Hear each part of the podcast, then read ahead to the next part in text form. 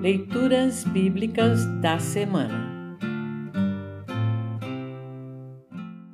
O trecho da Epístola para o 23º domingo após Pentecostes, penúltimo domingo do ano da Igreja, está registrado em 2 aos Tessalonicenses 3, 6 a 13. Para compreender melhor este trecho, ouça esta breve introdução.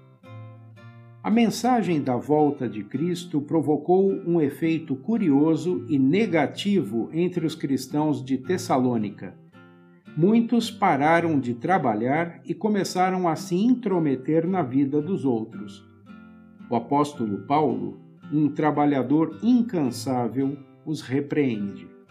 Jesus virá no tempo certo, não sabemos quando. Até lá, trabalhemos, ocupemo-nos com atividades que edifiquem, perseveremos na fé e no amor ao semelhante. Ouça agora a segunda aos Tessalonicenses 3, 6 a 13. Segunda aos Tessalonicenses 3, 6 a 13. Título: Trabalhar e fazer o bem. Irmãos, em nome do nosso Senhor Jesus Cristo, ordenamos a vocês que se afastem de todos os irmãos que vivem sem trabalhar e que não seguem os ensinamentos que demos a eles. Vocês sabem muito bem que devem seguir o nosso exemplo, pois não temos vivido entre vocês sem trabalhar. Não temos recebido nada de ninguém sem pagar. Na verdade, trabalhamos e nos cansamos. Trabalhamos sem parar dia e noite a fim de não sermos um peso para nenhum de vocês.